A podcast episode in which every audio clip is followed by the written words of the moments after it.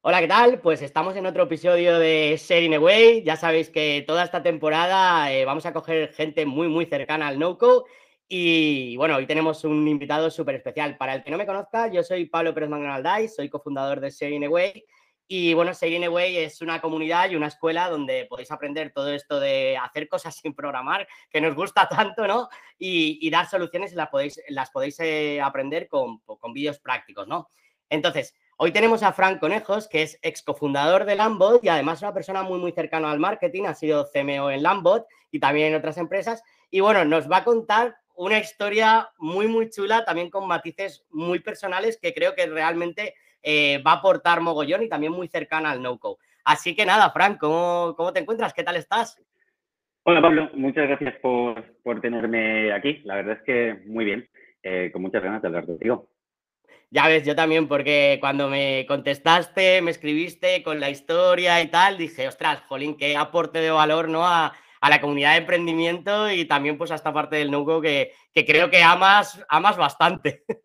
Sí, sí, sí, sí, sí, desde, hace mucho tiempo. Además, soy, soy un gran seguidor tuyo de, todas las iniciativas que hay de, de, no code en todo el mundo, pero bueno, ya que estamos aquí en, en habla hispana, yo quiero, creo que eres uno de los máximos referentes y, y oye, es un, es un, gustazo, es un gustazo estar aquí. Se me han puesto un poco los pelos de punta, me voy a poner rojo, tío. Muchas gracias.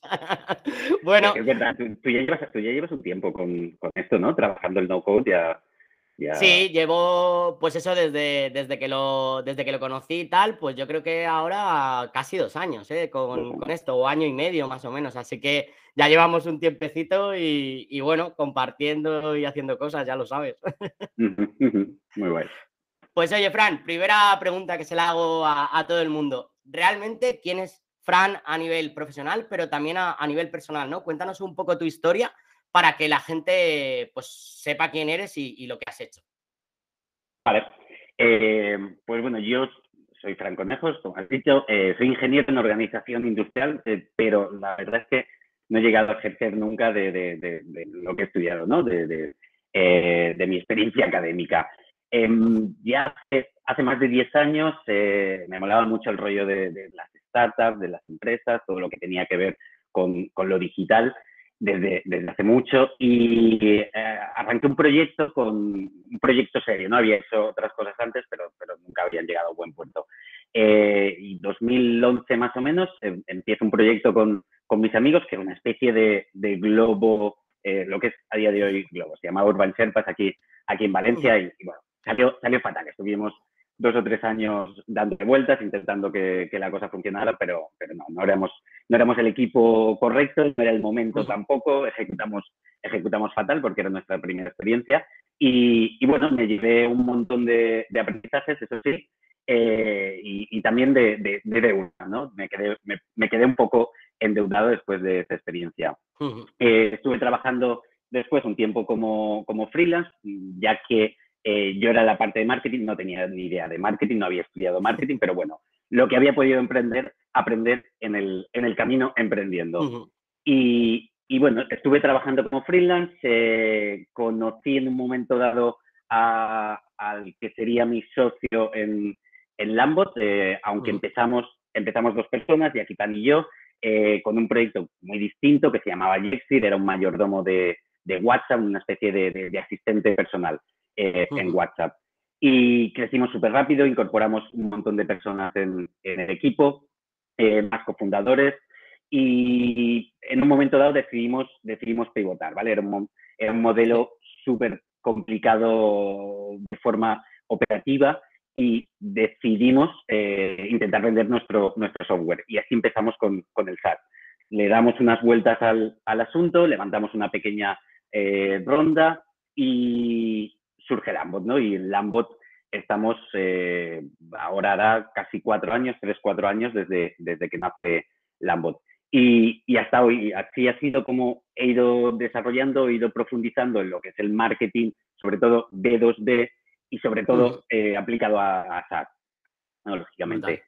Y siempre, siempre, siempre con el, con el no-code como, como trasfondo de, de, todo, tanto en mi, en mi día a día, en la operativa de, de la empresa, eh, y ahora lo cierto es que estoy en un punto eh, interesante, salí del Ambot decidí vender hace un año justo y, ahora estoy a punto de arrancar con una nueva aventura en otra startup, B2, B2B, SaaS también.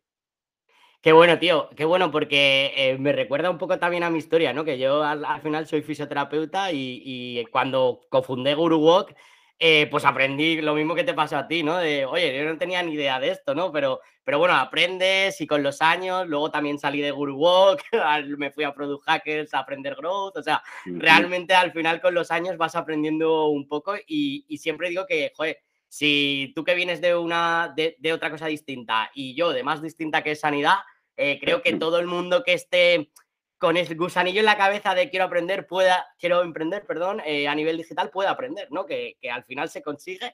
Y, bueno, aquí estamos dos que nos ha pasado, ¿no? A nivel personal. Sí, total, totalmente. Yo creo que es un poco de, tener esa motivación, esas, esas ganas y, meterte, y meterte en el lío y pegarte, pegarte hostias porque, porque te las vas a pegar seguro, sobre todo si estás, si estás empezando. Si no llegas con un colchón de seguridad de una formación, de unos estudios, eh, seguro que, vas a tener un camino quizás más difícil, quizás no, pero eh, en cualquier caso va a ser, va a ser muy divertido y, si tienes esas ganas, eh, vas a aprender un montón.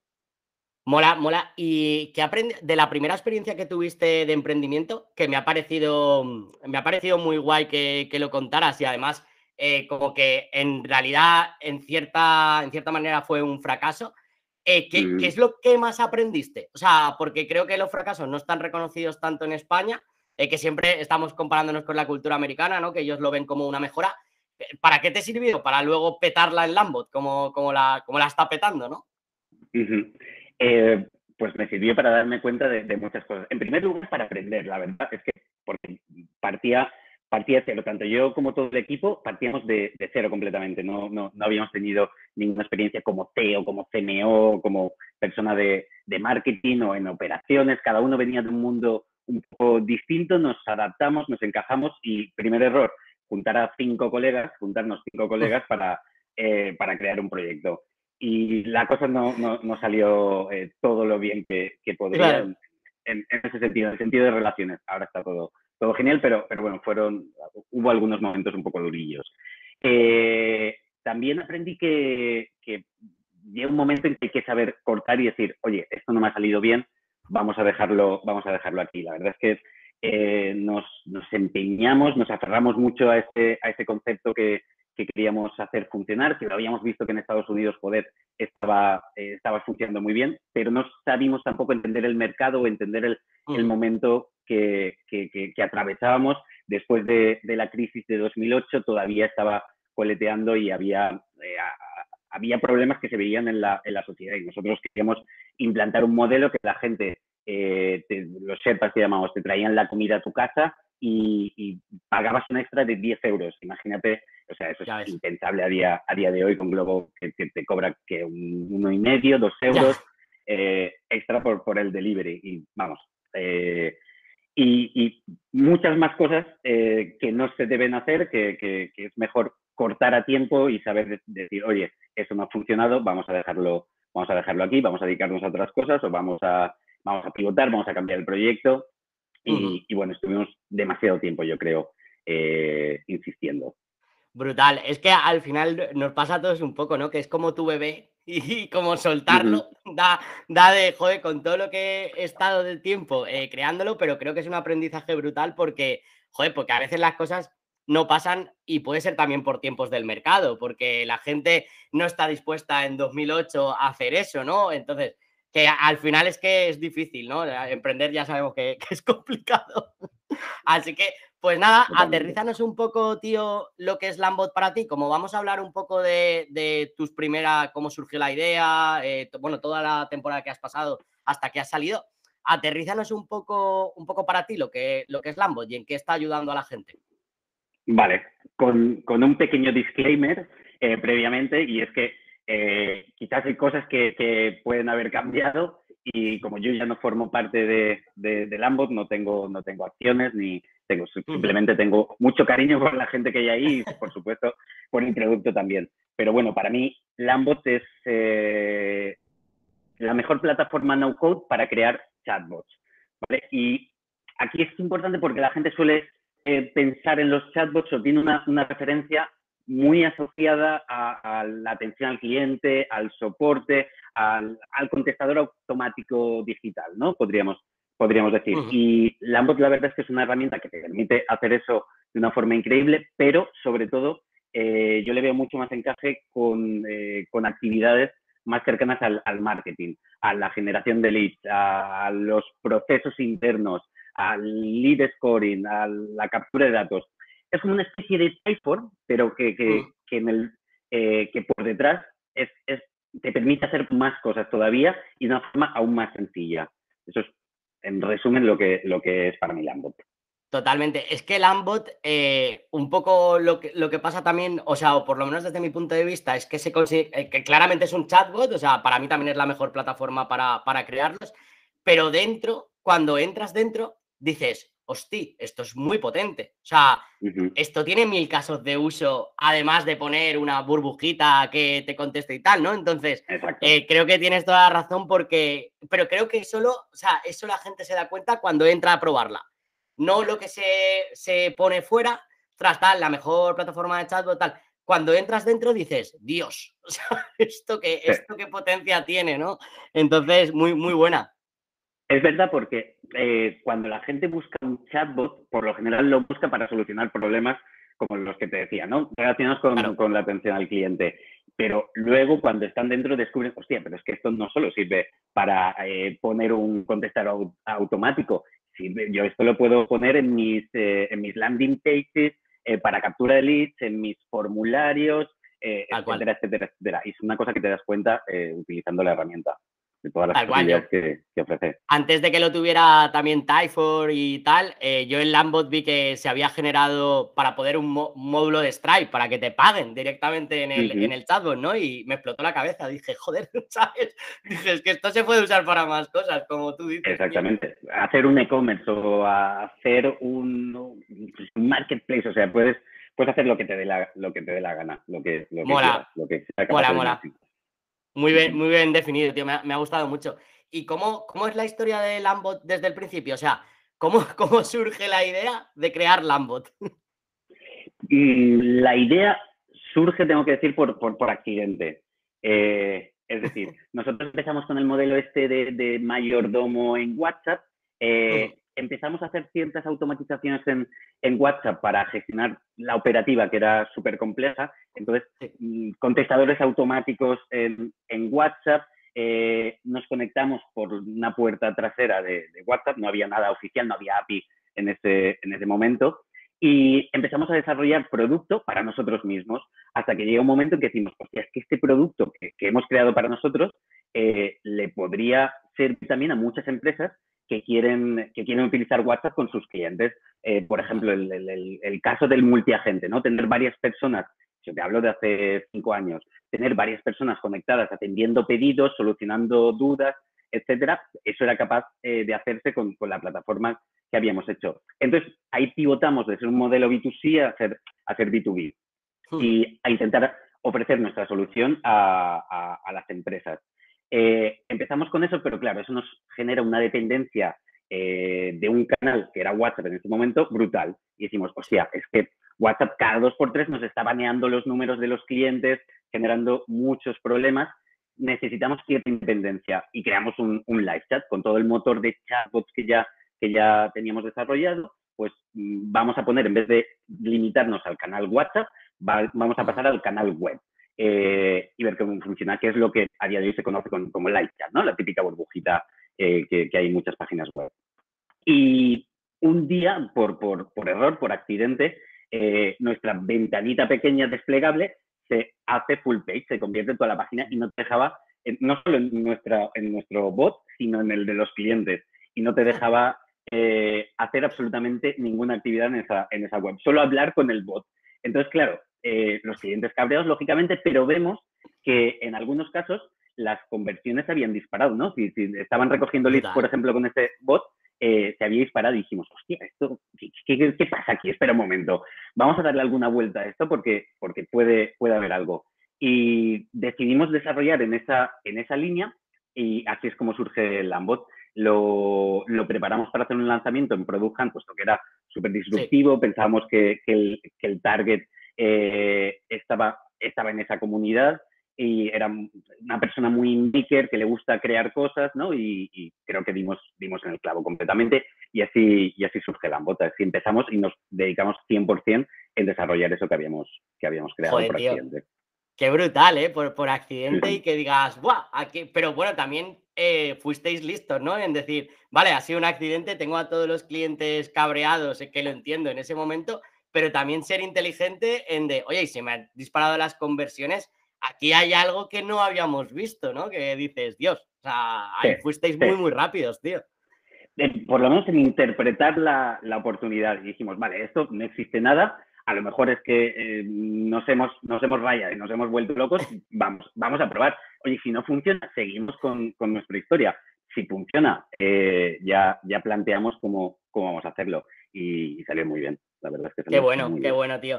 Em, antes de preguntarte sobre el crecimiento de, de, una startup como Lambot, porque, o sea, te voy a preguntar sobre tus sensaciones, ¿no? Porque creo que es importante.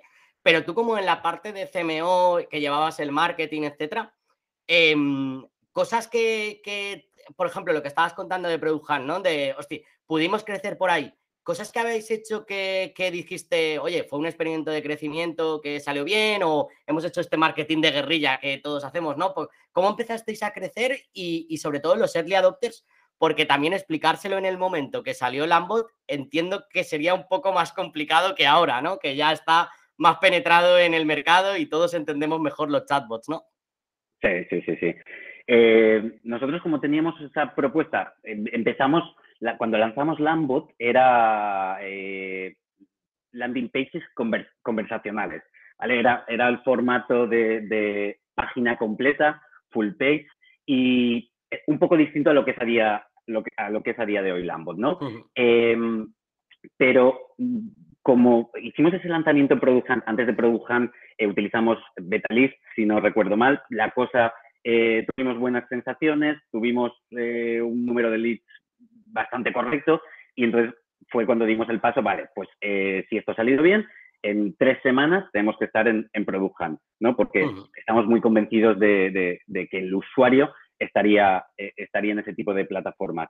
Y, y efectivamente fue, fue un súper éxito. Quedamos como primer producto del día de muchos, muchos miles de, de, leads, de conversaciones, de uso con, con, el bot. No teníamos ni siquiera, no era una plataforma self-service. Si alguien quería pagar eh, para utilizarla, no se podía en aquel momento. No teníamos el, el motor eh, implementado, ¿no? Estaba todo súper verde. Pero si aún así había funcionado tan bien, eh, creo que tenía sentido desarrollar. Entonces, fue como una validación genial. A la vez, a la vez que empezamos a, crear cierta comunidad, sobre todo muy, muy relacionada, como te decía, con, los makers, con, personas que, crean cosas, que les gusta probar productos, y, ahí pensamos que, teníamos un canal de puta madre para crecer en Product eh, y además, como ya lo habíamos hecho, nos lo habíamos currado mucho para, para el lanzamiento, ya controlábamos ese canal. Entonces, si tienes un canal, es una de las cosas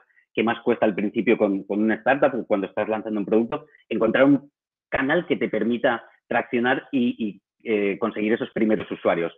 Porque luego una vez lo tienes, todo es más fácil. De hecho, uh lo estuvimos explotando eh, mientras yo estaba, todo lo que podíamos, cada funcionalidad nueva, la sacamos en, en cada versión nueva, y creo que conseguimos tres o cuatro veces quedamos, quedamos primeros. Mm, creo que en España eh, es el producto que más mucha ha conseguido y claramente era nuestro canal. Luego ya tienes tu comunidad, eh, tienes tus usuarios y es mucho más fácil crecer. Además, en, Lambot hay una dinámica interna eh, que es el, Power Buy, ¿no? El, típico Power Buy. Un usuario en el plan gratuito eh, te, genera más usuarios, ¿no?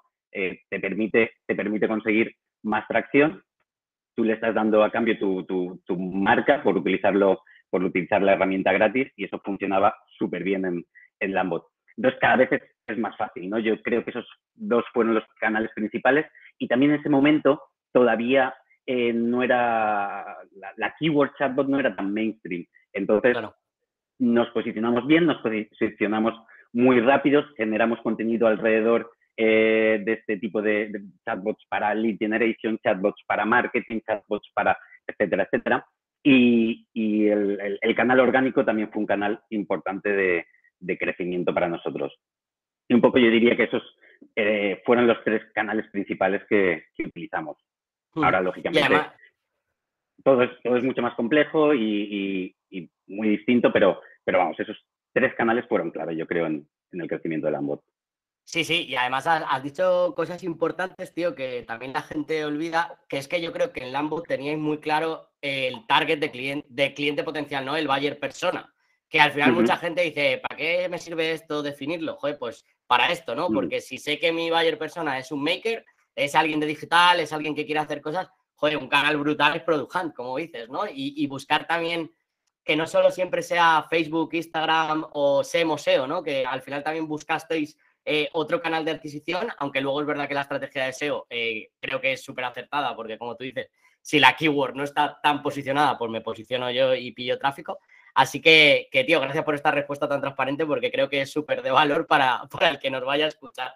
Y, también, también te tengo que decir que, que, en su momento la adquisición de pago no nos, no nos funcionaba bien. Ahora, ahora sé que, ahora sé que claro. Eh, que, que, funciona mucho, pero vamos, a nosotros no. Entonces, eh, canales gratuitos por lo, por lo general que requieren muchísimo esfuerzo, pero que funcionan.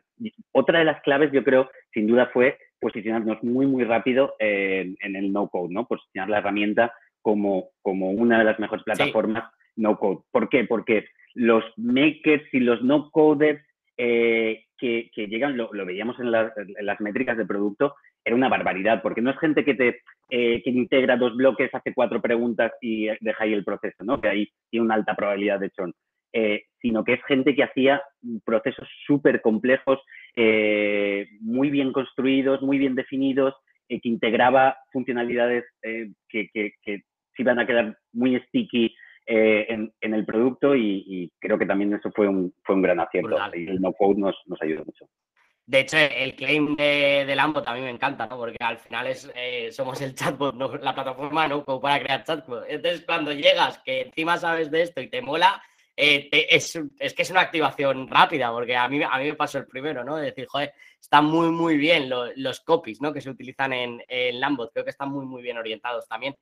Y, y tío, al haber sufrido, bueno, sufrido no, eh, sufrido no es la palabra, divertido y experimentado, seguro eh, joder, una startup de alto crecimiento, ¿no? De, rápido crecimiento como es Lambot, eh, ¿cómo, son tus sensaciones ahí? Porque entiendo que, bueno, es un poco una montaña de emociones, ¿no? De una montaña rusa de emociones. ¿Cómo, cómo fue esos cuatro años o, los años que estuvieras, perdón, em, para ti? O sea, ese, crecimiento tan rápido al que te tienes que adaptar tan rápidamente, ¿no? Eh, sí, súper buena pregunta. Ahí la verdad es que eh, los retos eran cada vez más exigentes y, hay que tener en cuenta una cosa, que veníamos de, una etapa de varios años eh, en los que nos había costado mucho encontrar el, encaje con el modelo que, teníamos y, claro, son años duros, son años duros que, no tienes pasta, que los founders eh, estamos cobrando una miseria, que, que pagamos muy mal a, a, la gente que, está con nosotros y que, y que lo, pasamos, lo pasamos mal de verdad. De hecho, tuvimos eh, el verano negro que, llamamos, que cuando pivotamos y empezamos con el SaaS, eh, nos costó mucho levantar la ronda, nos quedamos sin pasta en la caja, varios meses sin, sin cobrar y al final conseguimos cerrar un par de clientes importantes, conseguimos levantar la ronda y, respiramos, ¿no? Pero, pero los inicios fueron súper duros, eh, tengo que decirlo. Y luego la verdad es que eh, cuando empiezas a crecer y te metes en, ratios de crecimiento del 10%, del 15%, del 8%, etcétera, es súper guay todo, mola, mola mucho. Pero claro, es muy, es muy exigente porque tienes que mantener ese nivel, tienes que estar constantemente buscando eh, nuevos canales de, de adquisición, eh, mejorando el producto sin parar, empiezan a, surgir competidores que, te, te, roban cuota de mercado y, claro, cada vez los retos son, son más grandes, la presión es, es más grande también y, es un poco complicado y siempre tienes esos altibajos, esa montaña rusa constantemente, ¿no? además, diría cada mes, no, cada semana, cada día, cada día es, hostia, un día es, es maravilloso, todo funciona de puta madre y otro día me cago en la puta que lo estamos haciendo eh, todo mal y, podríamos, podríamos estar haciéndolo mucho mejor. Brutal, brutal, tío. ¿Qué, hacías tú para, para, llevar eso bien, no? Porque al final, eh, ¿cómo tiene que ser una persona que vaya a emprender? Porque esto creo que el que va a emprender lo va a tener siempre, ¿sabes? Eh, ¿qué, dices tú? Oye, pues hacía tal o hacía no sé qué, o me lo tomaba de esta manera, ¿no? Eh, yo tengo que reconocer que quizás me lo tomaba o me había acostumbrado a, tolerar bien y manejar, o eso creía, el, el estrés, porque era un estrés continuo y, esa montaña rusa de, sensaciones y, de emociones era muy bestia. Además, había salido de... Yo soy de Valencia, ¿no? Y, la startup nace en Valencia, pero cuando, cuando entran la primera ronda de capital seria eh, con dos millones, nos movemos toda la empresa a Barcelona, todas las personas. Con lo cual ya estás, estás en otro ambiente, estás lejos de casa eh, y todo es un poquito más, más complicado. Barcelona es una ciudad brutal, que tiene un ecosistema que, que, mola mucho. Eh, ahora, afortunadamente, Valencia creo que también eh, lo, estamos, lo estamos haciendo súper bien en ese sentido. Y, y, bueno, pero todo era un poquito más duro por, por un montón de, de condicionantes. Eh, la verdad, como el equipo, el equipo de Lambot que, que, que, tenía alrededor yo en ese momento era, era la hostia, era súper bueno. Todo se vivía, se vivía bien, pero ya te digo, hay que, ah, hay que saber tolerar y, capear ese, con ese estrés, que va a ser una cosa continua. Totalmente, y además creo que a, cada persona nos afectan cosas distintas, ¿no? A mí, por ejemplo, me afectaría también como a ti irme de Valencia, aunque luego tú te adaptes a estar en otra ciudad, sí que es verdad que a mí me afectaría más que, igual a otras personas que conozco que dicen, eh, yo me voy porque soy independiente y tal, pero yo aquí tengo a mis amigos, tengo a mi familia y también son válvulas de escape que, joder, a veces las necesitas, ¿no? Entonces también depende a cada persona de manera independiente, les afecta unas cosas u otras y por eso te quería preguntar, porque los crecimientos tan rápidos, eh, joder, son muchísimo estrés como, como estabas comentando, ¿no? Y, tío, ¿por qué, ¿por qué decides salir del Ambot? Y, también un poco cómo es a nivel personal. Está una decisión potente porque, porque oye, tú has cofundado y, al final dices, oye, pues eh, tengo que tomar esta decisión por X o por Y ¿Y, cómo es para ti todo esto? Eh, pues para mí fue súper, súper, súper duro. Fue un momento, fue un momento malísimo. Se juntaron, creo, demasiadas cosas y como te decía, veníamos eh, ese estrés continuo que yo siempre decía, yo llevo bien el estrés, yo llevo bien no tener eh, apenas festivos o no poder disfrutarlos y estar siempre, quizás una cultura demasiado centrada en, en, el trabajo, fallo mío completamente. Em, y, como el inicio, teniendo en cuenta que, vengo de, intentar montar una startup hace muchos años, sale mal, mm. me endeudo, estoy siempre ahí con, tengo que volver la pasta, tengo que devolver la pasta. Eh, monto Lambo, pivotamos, empezamos, pivotamos varias veces, eh, nos cuesta, empezamos a, empezamos a crecer, nos movemos a, a, Barcelona, llegan inversores, hay más presión, hay que crecer, llegan competidores, más presión, hay que hacer crecer el equipo también, más presión todavía, eh, hay un montón de, actividades, no te da la vida y, todo eso creo que se va un poco acumulando. Y para más, Sinri, yo estaba en Barcelona y, mi mujer Roberta estaba aquí en Valencia, embarazada, estábamos esperando un niño, vuelvo, vuelvo a Valencia antes de que nazca, llega la pandemia, nace mi hijo, eh, eh, a las dos semanas estaba en el hospital ingresado, en Lambot estábamos intentando levantar una ronda, yo no podía, yo no podía contribuir, eh, no, podía, no podía aportar como, como me hubiese gustado, más presión, más se, se, acaba convirtiendo el estrés en, en, ansiedad y esa ansiedad llega un momento en que, en que se desborda, en que se desborda y mm. prácticamente no soy, no soy capaz ni de, ni de trabajar, ni de, ni de encender el ordenador, ni de, ni de hacer nada. Fue, fue un momento súper duro, se lo, se lo comenté a mis, a mis socios, la verdad es que por su parte todo, todo brutal. Eh, me propusieron tómate un tiempo, tómate unos meses, eh, piensa en ti mismo, céntrate, pero, pero bueno, la verdad es que no creo que, hubiese podido funcionar conociéndome. Y, aunque Chris, eh, Fer, que mis antiguos socios estuvieron apoyando un montón, decido, decido que lo mejor es, que salga y que por un lado ellos puedan crecer y yo pueda, yo pueda recuperarme, pueda, pueda estar bien y pueda dedicar también un tiempo a, mi hijo, que en ese momento creo que era lo, que, lo que más me, me importaba. ¿no? Porque ahí es un poco, también me he dado cuenta, no es fácil, ¿no? Compatibilizar eh, mm. la vida parental con, con, la profesional en ciertos, en ciertos ámbitos. Creo que se habla poco de eso también y, y, es un tema súper súper interesante. Pero bueno, después de, después de esa salida eh, he podido estar un, un, año, un año con, con mi crío, eh, dedicándome a, a, la familia, súper importante, que, que, yo creo que me ha sentado súper, súper bien. Qué bueno, tío. Es que además te entiendo tanto, tío, porque como yo tuve que salir como con Guru como, también sabes y tal, te, entiendo muchísimo, porque es como una mochila de, lo que dices tú, ¿no? De presión, de estrés y tal, que acaba explotando y que te encuentras mal, tío, que dices, que, o sea, o salgo o, no, o no soy yo, ¿no? Y, es jodido. Entonces ahí te, entiendo muy bien. Pero bueno, ahora estás guay, así que. Ahora, genial, la verdad es que, la verdad es que sí. Y, y, claro, fue muy duro porque eh, yo tenía muy buena relación y, y en Lambo toda la gente que hay es, es de verdad fantástica. Eh, y, y, me llevaba bien con, con, todo el mundo y me encantaba lo que hacía y el producto eh, me molaba mucho también y, y, disfrutaba un montón, pero llegué, llegó un punto en que, en que no podía ni siquiera trabajar, ¿no? Ese, ese concepto de burnout llevado casi, casi al extremo. Eh, ahora puedo hablar de ello, antes, antes ni siquiera podía, podía hablar de estas cosas. Eh, es que fue, me jodido. Me ha, parecido, me ha parecido chulísimo que lo cuentes por, por lo que te digo, ¿no? Porque le puede pasar a cualquier persona. Eh, justamente nos ha pasado a los dos, ¿sabes? Algo similar. y, y, joder, que el emprendimiento es verdad que, que oye, que es muy guay, que, que, tanto tú como yo posiblemente sigamos emprendiendo toda la vida, porque es algo que nos apasiona y nos gusta, pero que hay veces que, que, joder, pues que se puede volver una cosa muy, muy jodida y que, y que tengas que tomar decisiones malas y que realmente estés, estés mal, ¿no?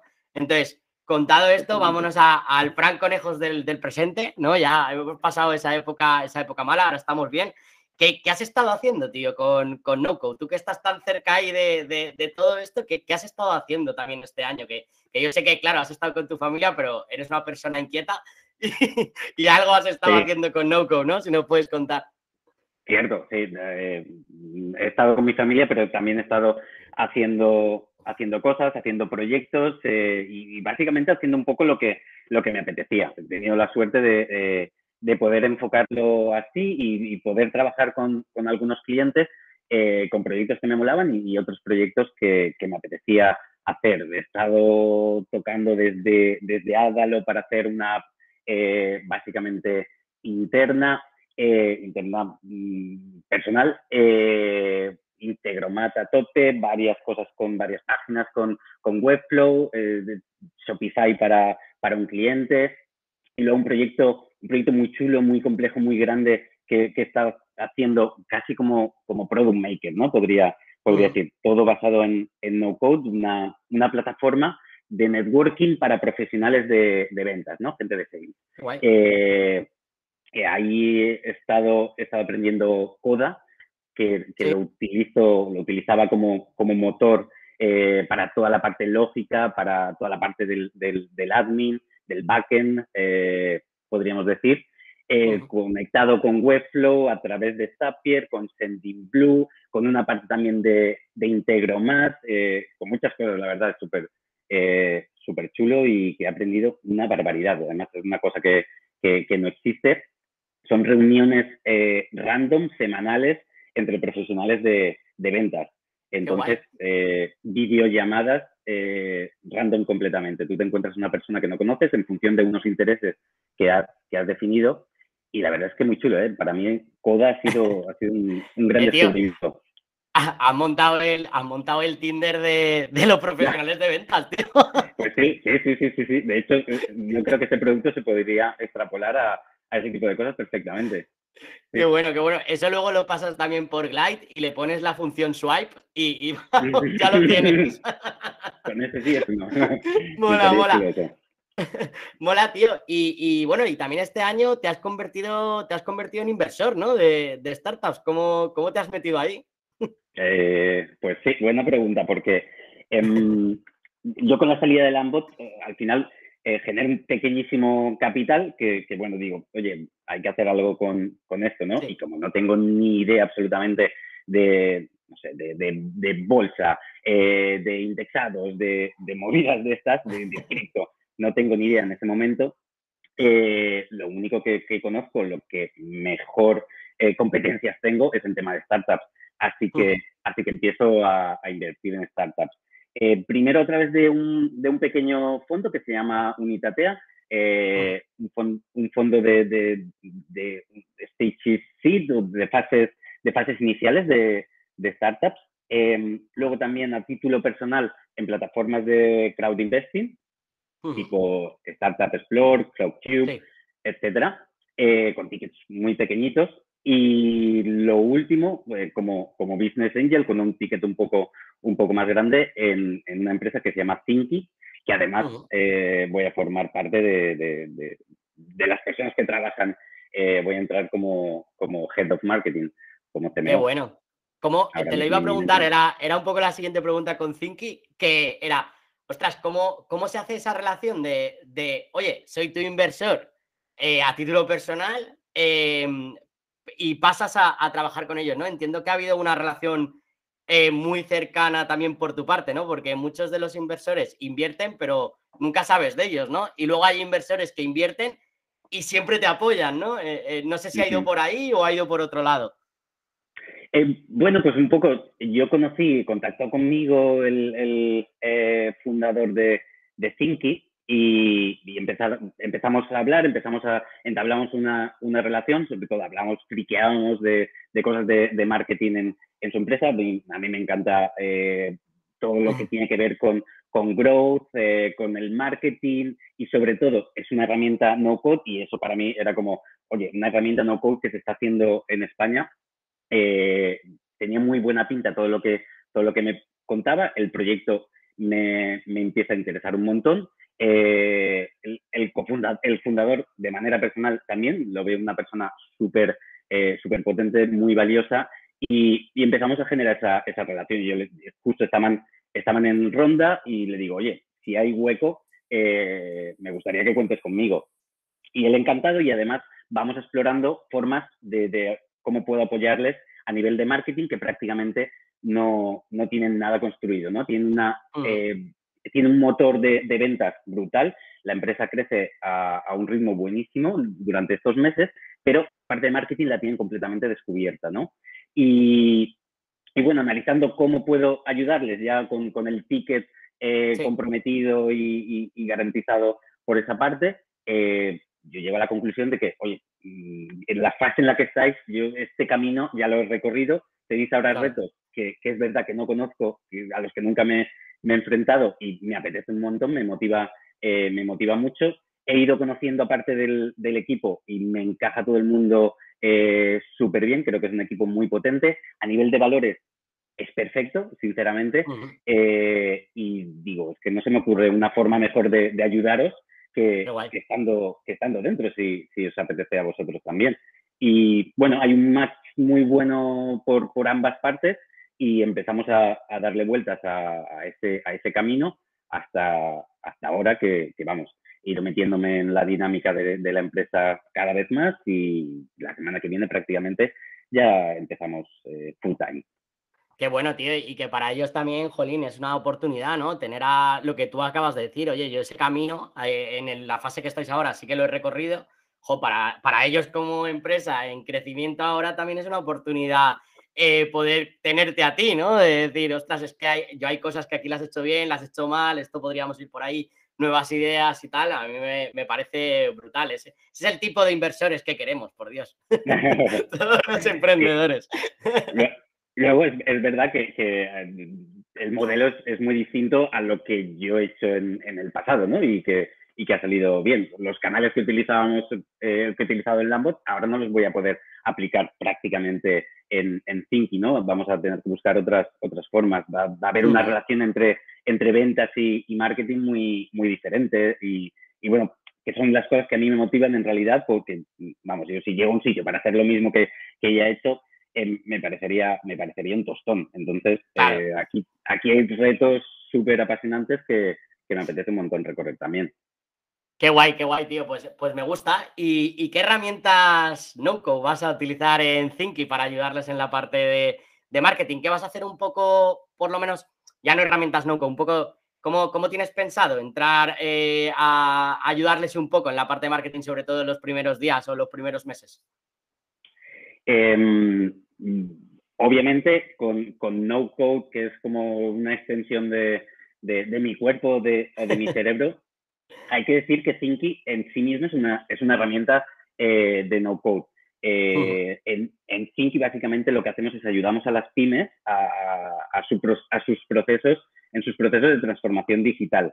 Con lo cual, el, el, reto que hay es, es gigantesco, es enorme. Pues y, y, eso, y eso me flipa. Y todo eh, utilizando una herramienta de no code.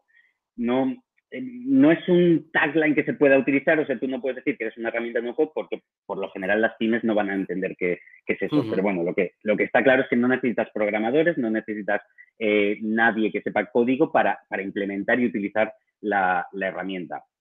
Y, y, bueno, partiendo, partiendo de esa base, yo obviamente voy a utilizar no code en todo lo que, en todo lo que pueda. Entro además eh, como solo marketer, no, no, no tengo equipos más allá de una persona de, de diseño eh, que me echara una mano y, vamos, yo como, como hasta ahora, todo lo que, eh, todo lo que he necesitado para, para, para, crecer, para poner en marcha actividades, iniciativas, ha sido, ha sido a base de, de no code. Entonces, la, la, web rápidamente se convertirá en un webflow eso ya lo tengo, lo tengo clarísimo. Eh, empezaremos a automatizar todo lo que podamos automatizar, añadiremos herramientas de generación de, leads, por supuesto no code, que lo integraremos con, con HubSpot eh, rápidamente y, vamos, la idea, la idea es, por lo menos en esta fase, poder, poder arrancar sin necesitar a, nadie más y poder apoyarme en todas las herramientas que, que pueda. Brutal, brutal. Te veo, te veo que te mola, que te mola estar en el barro, ¿eh? que, te, que te mola estar ahí trabajando en el barro. Eso es muy bueno, eso es muy bueno.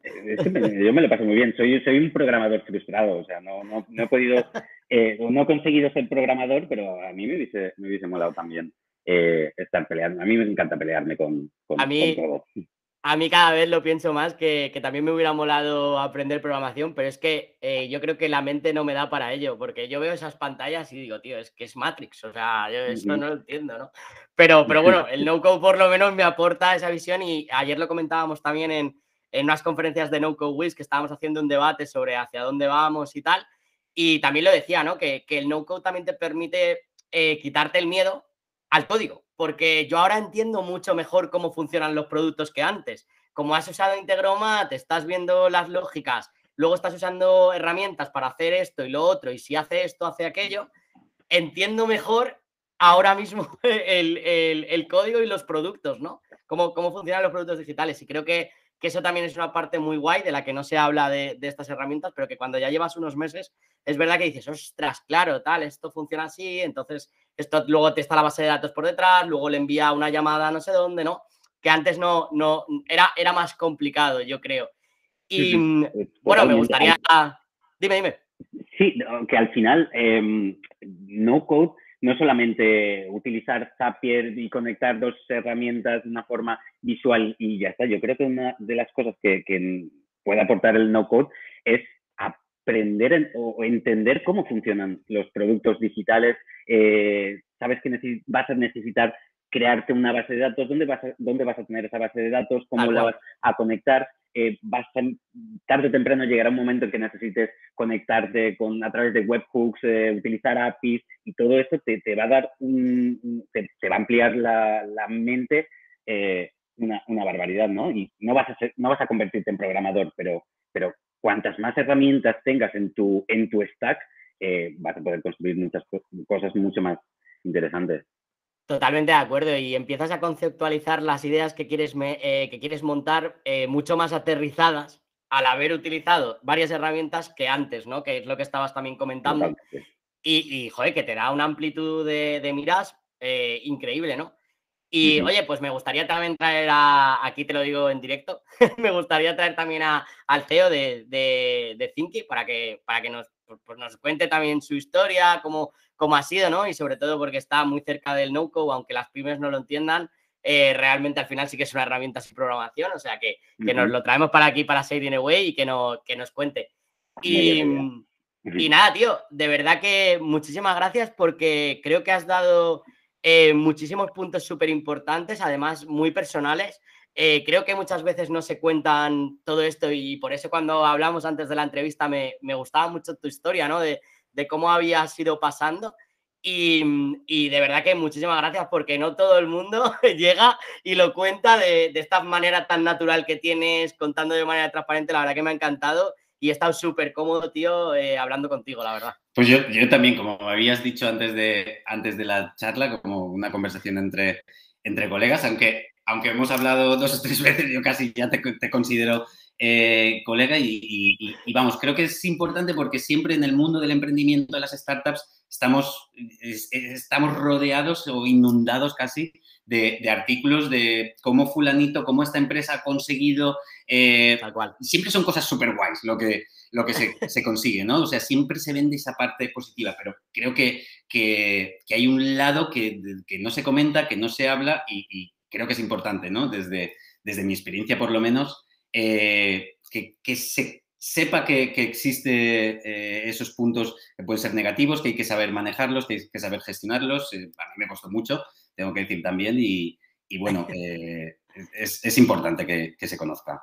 Estoy totalmente de acuerdo porque está claro que los dos estamos enamorados de emprender, que seguiremos emprendiendo toda la vida, pero que creo que a la gente tiene que ver esa parte y enamorarse de emprender, pero también tiene que estar alerta de que, joder, de que hay momentos muy, muy difíciles eh, porque llevas tú todo, ¿no? Y porque gestionas o gestionas un equipo, tienes que, ya, ya no solo una salida, despedir a alguien es una putada, o sea, lo pasas mal, ¿sabes? O sea, eh, está esa parte personal que, que es lo que yo creo que no se va contando y que creo que deberíamos contar más, ¿no? Para que la gente diga, oye, yo quiero emprender este, en el país de la piruleta, perfecto, pero que sepas que también está esta parte que te vas a comer, tío. O sea, que, bueno, que estés preparado simplemente, que luego te va a encantar. O sea, yo soy el primero que lo dice. Sí, sí, sí, sí. Así es. Pues nada, tío, muchísimas gracias. De verdad que, un abrazo muy fuerte. Y, nada, nos vemos en Valencia porque los dos vivimos ahí, así que queda pendientes unas cervecitas. Exactamente, nos veremos, nos veremos prontito, Pablo. Muchas gracias a ti por invitarme. Genial, Fran. Hablamos. Chao, chao.